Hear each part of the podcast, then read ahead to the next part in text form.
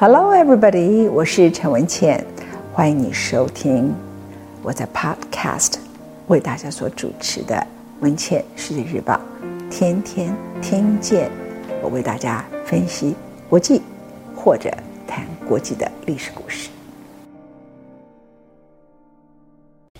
今天我要谈的历史故事没有太历史，我要谈的是 Joe Biden 他的人生。Joe Biden 他出生的时刻呢，已经是二次大战即将结束，还没有结束的时候。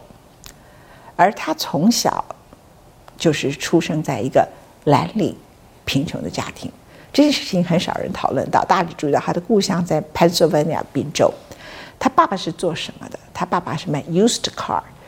什么叫 used car？就是二手车。啊，爸爸就是彻底的蓝领阶级，彻底的工人。在美国啊，我刚一到美国去的时候，就有人跟我说，有一个人的话你不能相信，叫做 car dealer，尤其是 used car dealer，就是卖二手车的、卖车的，全部都是骗子啊。那你就知道说，他们在美国社会里头，其实在卖这些车子以及大家打交道的过程当中，他们的生存很困难，所以都要靠一些骗术。Joe Biden 的爸爸呢？可能未必会有骗术，但是他就是卖这种 used car 的人啊，卖这种二手车的。他家庭其实是穷的。第二个，他是一个平庸的人，从小就很平庸，功课也不好，而且口疾。很多人都知道他小时候是口疾的人，他口疾到连老师都笑他，同学也嘲笑他。他后来当然接受访问的时候，他肯定想象啊，你想要在。差不多念到八年级的时候，约一个女朋友去跳舞，然后就说啊，我我我我我哎妈哎妈妈哎妈 invite you to the 啪啪啪啪啪。他说你这怎么约？他非常挫折。那他的老师呢，甚至不会叫他 Biden，叫做 Bye Bye Biden。老师也笑他，同学也笑他。这个部分我要谈一下。其实美国的文化有一部分叫做霸凌文化。很多台湾移民到美国去以后，就发现你把你的小孩送到越昂贵的贵族学校，然后里头全部都是白人，然后是私立学校，然后在私立学校里头是白人最有钱的人，你的孩子倒霉了。为什么？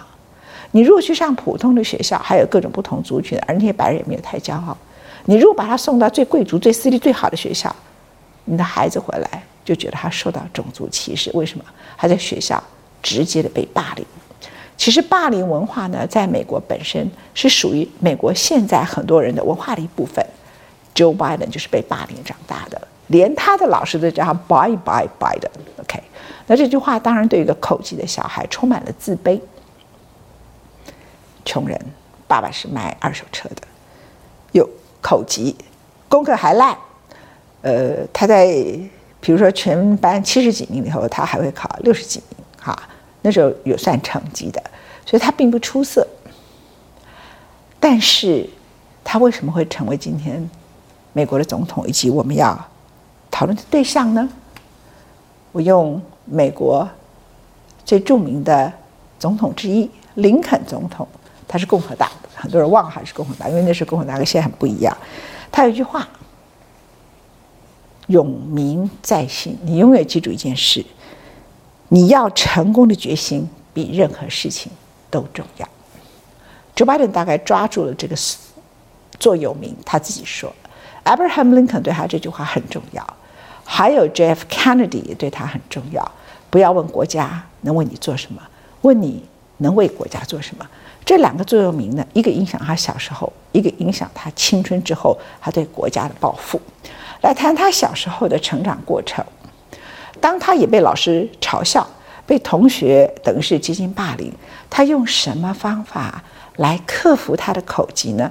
大家说他照着镜子，这个很多人知道，他念很多爱尔兰的诗。为什么是爱尔兰诗呢？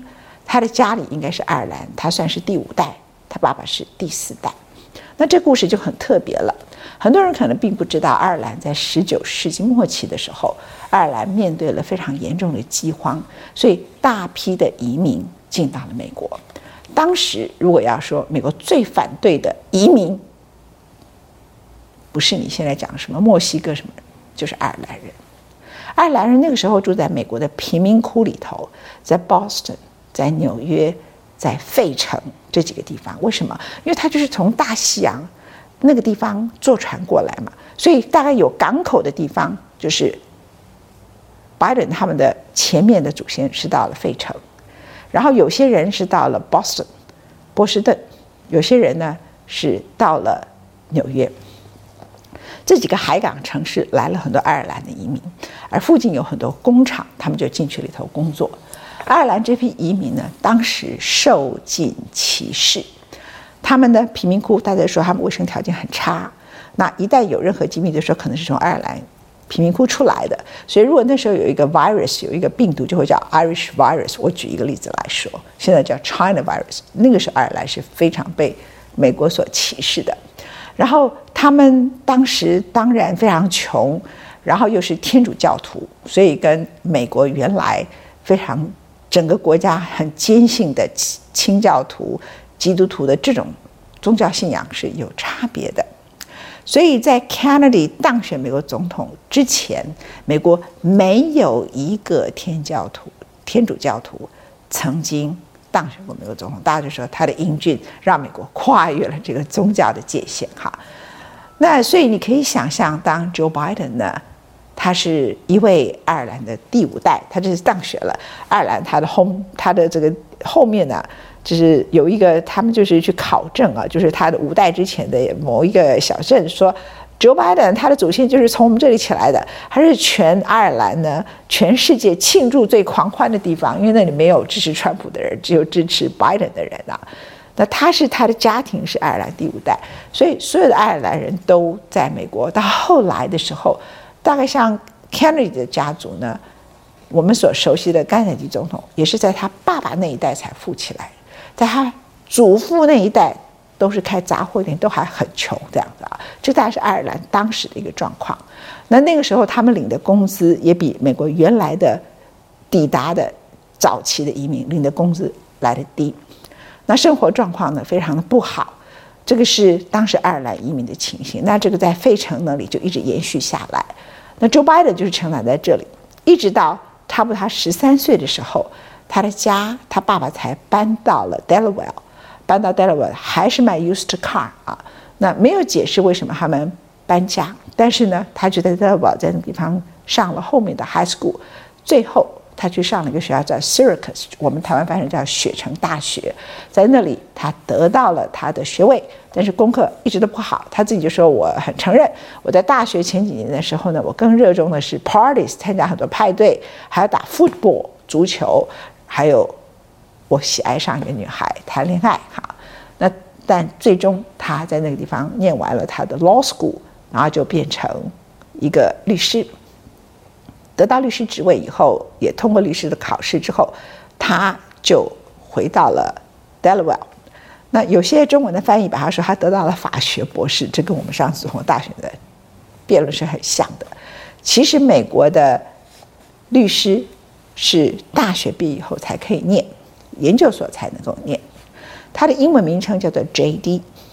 另外一个纯粹念理论的，不用去考律师的叫 JSD。这个 D 呢，就叫 Doctor。Doctor 不叫做博士啊。比如说，你讲一个医生叫做 Doctor，没有人写叫医学博士。可是台湾那个时候，把很多去读英国或是读美国回来英美法念了 JSD 的人。都把它翻译叫做法学博士，所以我们才会有上次总统大选的这个无聊的讨论。对我而言，那你就要去找论文呢？你怎么会找得到？他当时只要你可能只是写一个，我们称为叫 thesis，就是一个你毕业时候很简单的一个一个简单像一个 paper 更严谨一点点的啊。无论如何呢，大多数的美国人是不会去念 JSD 的。大多数的美国人念的都是 JD，因为 JSD 是比较理论性的。那真正的法学博士呢，你要念 Philosophy of Law，那那个时候你可能就是要念个时间比较长。那如果是德国跟日本，你念个法学博士，通常都要八年以上。那如果念 JD 的话，或是念 JSD 呢，大概就是两年到三年哈。那 Biden 念的就是这样的一个学位，所以台湾有些人把它翻成法学博士。Again，这基本上他应该是一位律师，因为他念是 JD。那 JD 完了以后，你就可以去考 Bar Association，他考上了。那他 Delaware 在那个地方担任律师，可是很快的，因为他受到了 JFK 的影响啊，就是甘乃迪总统的影响。那我要特别提到他的人生很特别，因为美国啊，他有所谓的世代文化。那一般跟他相同世代的人，都是被称为叫做婴儿潮，战后婴儿潮。虽然他们有些人是战前出生的，以现在来算的话，他是战前几年出生的，可是呢，他比较懂事的时候，都是美国的黄金时期。那个时候，美国的失业率只有百分之一点二。美国在全世界简直是螃蟹走路啊！不管它经济、他的车子、他的各种领域以后的成就，都是世界 number one。然后他投了两颗原子弹，那唯一的威胁是苏联最后原子弹也做成了，所以冷战开始。但是呢，美国完全没有经济问题，它的经济问题是零，是别人有经济问题，所以美国还可以援助欧洲，叫马歇尔计划，可以。支持日本变成有日本的经济复兴等等，所以呢，战后婴儿潮在美国变成是一个大时代。这些大时代就领导了一九六零年代的所有的运动，而且像 Bob Dylan 他们这一群人呢，就是认为就是我就是来破坏体制的，我是来反对这个体制的。那他们要有一个战后婴儿潮所代表的新的政治领袖。这个情况里头，Kennedy 被选出来的，但 Joe Biden 跟他们很不一样。我刚才前面谈到，他出生在一个蓝领阶层。而且来自于爱尔兰，他是第五代，所以他很了解他的祖先是如何逃难的逃出了爱尔兰，来到了美国是如何的受尽歧视，当时的歧视到什么地步？我现在告诉你，连《纽约时报》，大家现在说《纽约时报》啊是支持拜登的，《纽约时报》呢在十九世纪末期的时候是反对拜登的祖先，当时《纽约时报》说，我们到底还要接受这些欧洲难民多久？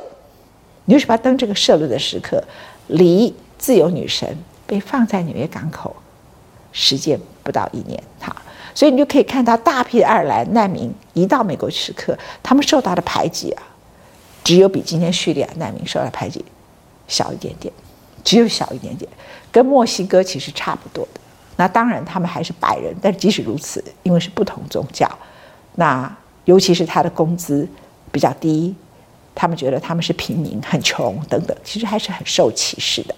所以拜登在他的成长过程里头，他完全没有战后婴儿潮那一群人觉得我不可一世，我要创造新的文化。过去这些连老旧的歌我也不要听，我什么都要重新开始。这个国家就是 restart，we are number one，we are the champion。他没有这种态度，除了他个人的成长背景，他有点自卑，家庭穷。爱尔兰的后代背景，他的口疾之外，他更多的是从小喜欢聆听，而聆听这个事情呢，刚好是他人格很大的特质。他不会讲话嘛，那他就很喜欢跟他的爸爸、祖父啊、家里来往的亲戚啊，通通会聊天。那爱尔兰人比较团结，因为他们在一起呢，其实因为在美国是受尽排挤的，所以他们都会住在同一个社区，附近呢就会有很多往来。那他们的后代有些人呢，因此就很了解，没有国家就没有个人。所以我访问过很多爱尔兰在美国的后代，他们后来都是佼佼者，佼佼者未必是在政治。像我曾经访问过一位美国独眼龙的一个。女记者后来被认为所有全世界记者的典范。她在叙利亚内战的时候，被叙利亚阿塞的政府用一个 rocket，用一个火箭直接把她打死。在她跟美国的有线电视网连线之后，她得了非常多的奖，就是全世界最著名的战地记者叫 Marie Coven，她也是爱尔兰的后裔。那你可以想象嘛，你的祖先好不容易从爱尔兰逃过来，你好不容易有一个很安全的家，在一片静谧的，他是住在长岛那里，他妈妈。一个很小的中产阶级的房子里头，风铃声吹过来。你为什么要一直跑去战地？在斯里兰卡失去了眼睛，还要再到叙利亚去？因为对这些爱尔兰后代的人，他们太了解时代、国家和个人的命运是息息相关的。所以，Joe Biden 呢是在这种环境里头长大。他从小很喜欢跟他的父亲，还有他的祖父，然后叔叔辈的人。跟那些长辈的人聊天，对他们而言，他们是垮掉的一代。而且聊他们在二次世界大战的时刻，爱尔兰跟欧洲的情况，所以他跟和他同年龄成长那些战后婴儿潮不可一世的那个六零年代的那一群人，他们对很多事情的思考很不相同啊，这个很不相同。那再加上甘乃迪总统讲了一句话，他也是爱尔兰后裔，不要问你能够为国家为你能够为做什么。而是问你能为国家做什么？这句话就很打动他，这就是他整体的背景。然后他到了 Delaware 这个地方呢，担任律师一段时间以后，律师这个工作就不可能满足他了。我刚刚已经讲了他的背景，虽然他很自卑什么，可是他因为从小的使命感，就叫人和时代和国家是息息相关的。哈，那我题外话讲一个，台湾有一个这种人，那个人的名字叫张忠谋。我曾经访问他说，当时你五十五岁，你在美国。而半导体呢，台湾落后美国至少三十年以上，你为什么要回台湾？当时他的前妻跟他离婚，跟他说你疯了。那我问他说你愿什么？为什么要回来台湾？他说没有国家就没有个人。后来有一段时间他跟我说文倩，你现在怎么不评论台湾的政治？我说台湾这个地方已经疯了，跟我没关系。他说文倩没有国家没有个人。为什么他会讲这个话？因为他的人生的成长过程中是在抗战时期，一路跟着他爸爸，先逃到香港，逃回宁波，再逃到大后方，后来又回到上海，又一路到美国。然后他的父亲呢，因为念完哥伦比亚大学的 MBA 之后，就找不到工作，年纪太大，或是找到的工作都不理想，就决定他放弃人生。为了栽培张忠谋，于是就在美国纽约的四十二街开了一个杂货店。但请注意啊，他爸爸在二十六岁的时候就是宁波的财政局局长，在二十八九岁的时候就是香港某家银行的总经理，所以他很知道什么叫做没有国家、没有个人，时代如何影响个人。那我讲完张忠谋故事，回到 Joe Biden 身上，他也是如此。所以呢，他不是觉得自己不平凡，我要一个不平凡的命运，我要变成一个伟大的政治领袖，不是，他是在想我可以替这个国家做什么，因为这个国家不好，我就不会好。他跟战后婴儿潮的那种强烈的个人主义嬉皮啦，我有我个人的风格啦，我要有解放啦，我不要被这个集体社会控制，他是不太一样的人，所以他跟他同时代就不同，但他跟他同时代的这个区隔，恰恰好的。说明了为什么最后 Joe Biden 这样一个不出色、这样一个平庸的人，他会出头。首先，他就认为他应该替这个社会服务，他就去做了市议员。做了市议员以后呢，他就觉得他要参选参议员。他才二十九岁，那是美国参议员的年龄限制。也就是他想当全美国最年轻的参议员，那一定是野心无比了。不是啊，他觉得他可以选呢、别人他说你没有机会，他就觉得说，可是我想替这个国家做事情啊。那他的挑战者呢，跟他的民调，一个是五十几，一个是百分之十几，他只百分之十几，人家是百分之五十几，你怎样看都是没希望的。他用什么方法最后当选了二十九岁的美国的参议员？他一个一个敲门，一个一个沟通。我想说，他小时候很擅长聆听，很擅长很温暖的跟别人说话，因为他是一个平庸的人，他并不骄傲，他不觉得他个人特别了不起，他不是 Bob 的那种觉得我很拽的人，他不是，他从来不是明星，他的平凡造就了他的不平凡。于是呢，他一个人一一家一家去敲门。有些人一开始说我我不要支持你，他就说，可是我可以花时间跟你说话吗？因为他的样子很诚恳，而且这个时候他的口疾反而不是站在台上，是在你的门口，让你觉得你拒绝他不太好意思。那那个时候他的口疾也没有那么严重，但是看起来口才不是很流畅，你会觉得他是个骗子吗？他是来干嘛？但你就让他进来，他跟美国人反讨论的意见就是我们不应该参与越战，理由是什么？那那个时候其实是不分共和党，不分民主党。尤其是民主党的支持者都认为不应该参与越战，死太多人了。所以在这个状况里头，他就说服了好多本来完全不属于他的选民，甚至把共和党的选民都说服到他这边来。二十九岁，他当选参议员的故事是这样来的。这个人呢，因为知道自己很平庸、很平凡，他对人很谦虚，因为他是真正的自卑。但是他又觉得他该替这个国家服务。当他跟你沟通的时候，你不觉得他有他私人的利益太多的考量？所以呢，他一个门一个门敲的时候，这些人就被他说服了耶。那这些特质，我今天想跟大家讲他的故事是告诉你什么？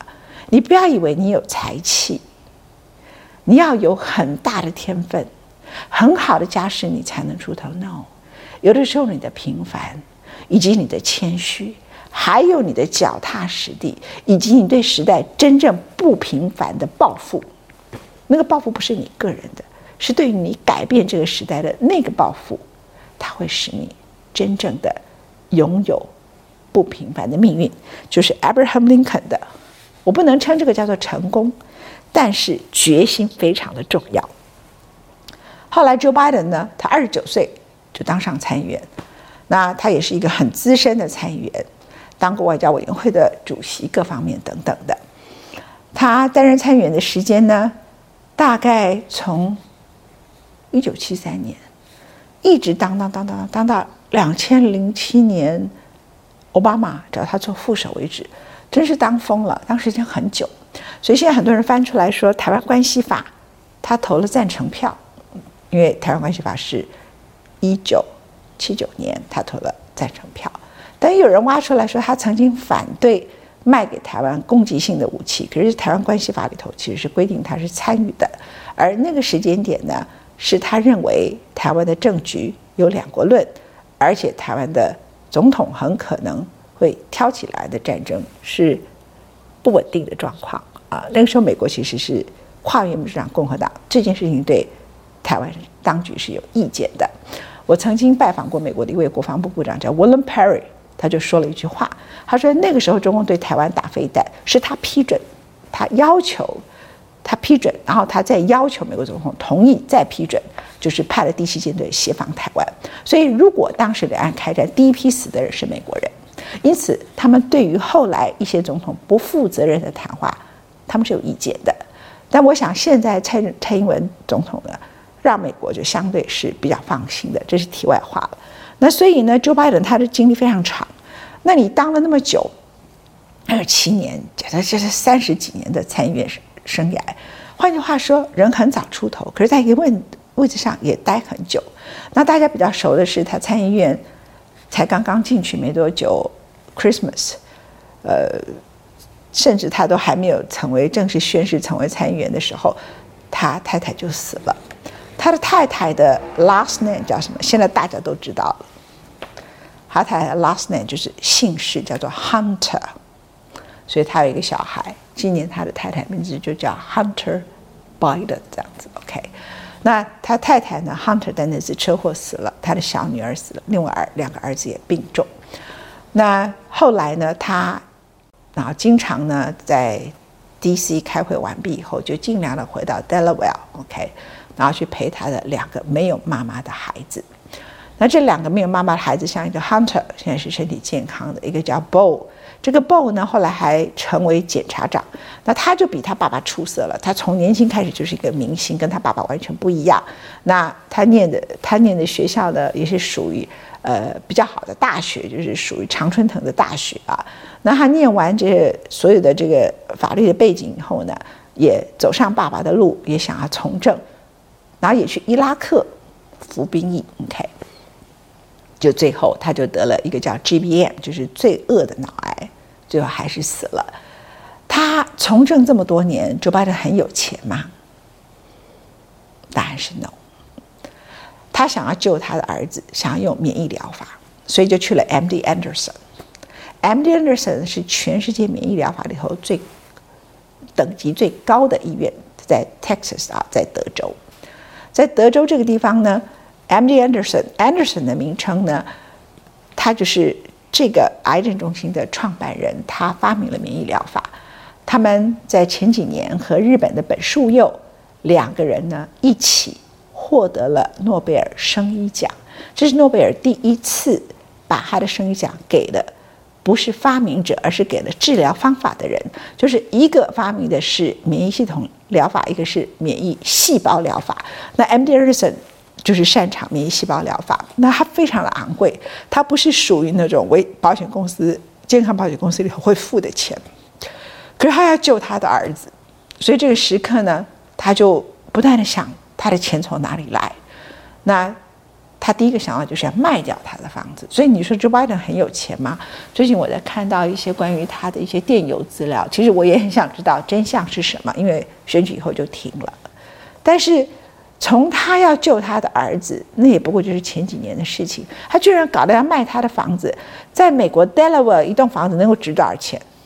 我告诉他，可能值不到四十万美金啊。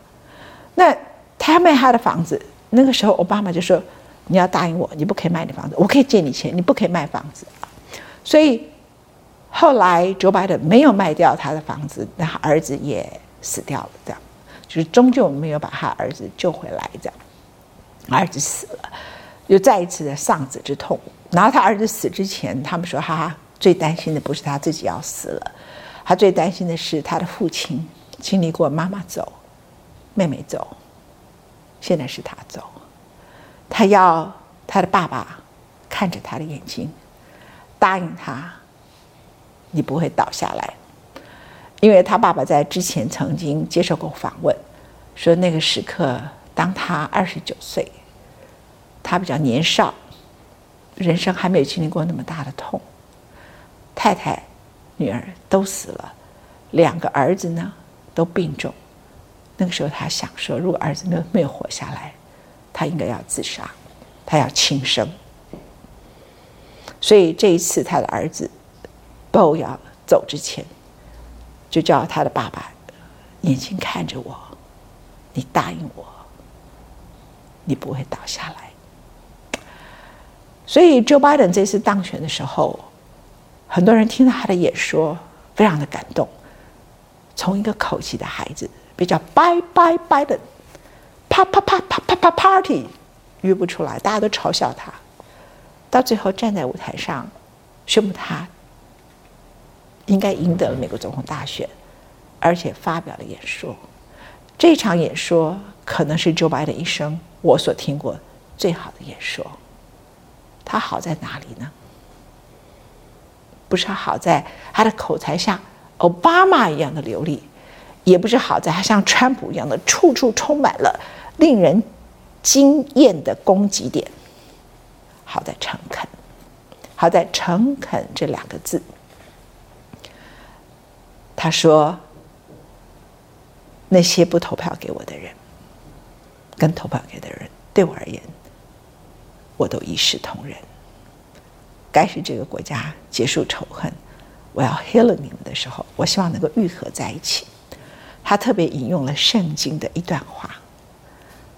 希望用圣经这段话来医治整个美国。当然，他的谈话里头会有多少人感动，我不太知道。可是我知道，这样一个口才不够好的人，在辩论场合，在很多时刻，经常甚至被台湾的媒体嘲笑的人，在那个时刻，他可以有一场动人的演说，because it's deep from his heart。他是完全从他的内心出发的，而且注意到没有？其实呢，那个时刻呢，他发表演说的时候已经是晚上了。而美国是什么时间宣布应该是他当选呢？